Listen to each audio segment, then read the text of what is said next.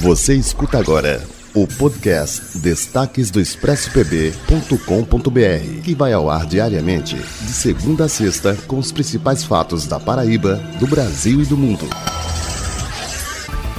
Olá, esses são os destaques do expressopb.com.br. O Tribunal de Justiça de Alagoas determinou a anulação daquele ato administrativo que concedeu ao ex-presidente Luiz Inácio Lula da Silva o título de doutor honoris causa pela UNEAL, a Universidade Estadual de Alagoas. A decisão, entre outras coisas, disse que não é razoável nem atende à moralidade administrativa conceder honraria a alguém condenado judicialmente e que ainda responde a outras ações penais.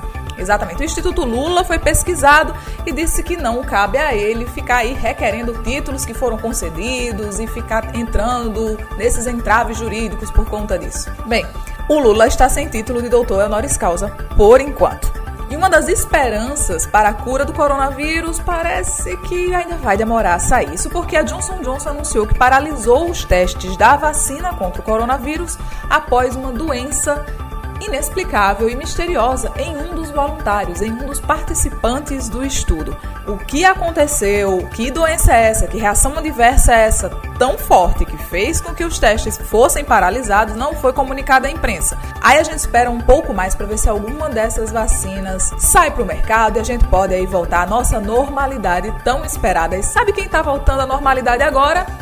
Os alunos do terceiro ano do ensino médio da cidade de João Pessoa. Isso mesmo, nessa terça-feira está voltando as aulas do terceiro ano aqui em João Pessoa. Cerca de 20% dos estudantes já estavam em sala de aula hoje. A gente deseja toda a sorte aí para essa meninada que vai fazer nem esse ano. Não se deixem contaminar pelo medo do coronavírus. E lembrando que é facultativo. Os alunos que quiserem continuar tendo aulas remotas, pode também.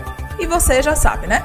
Lá no Expresso PB você se mantém bem informado, porque lá a notícia não para.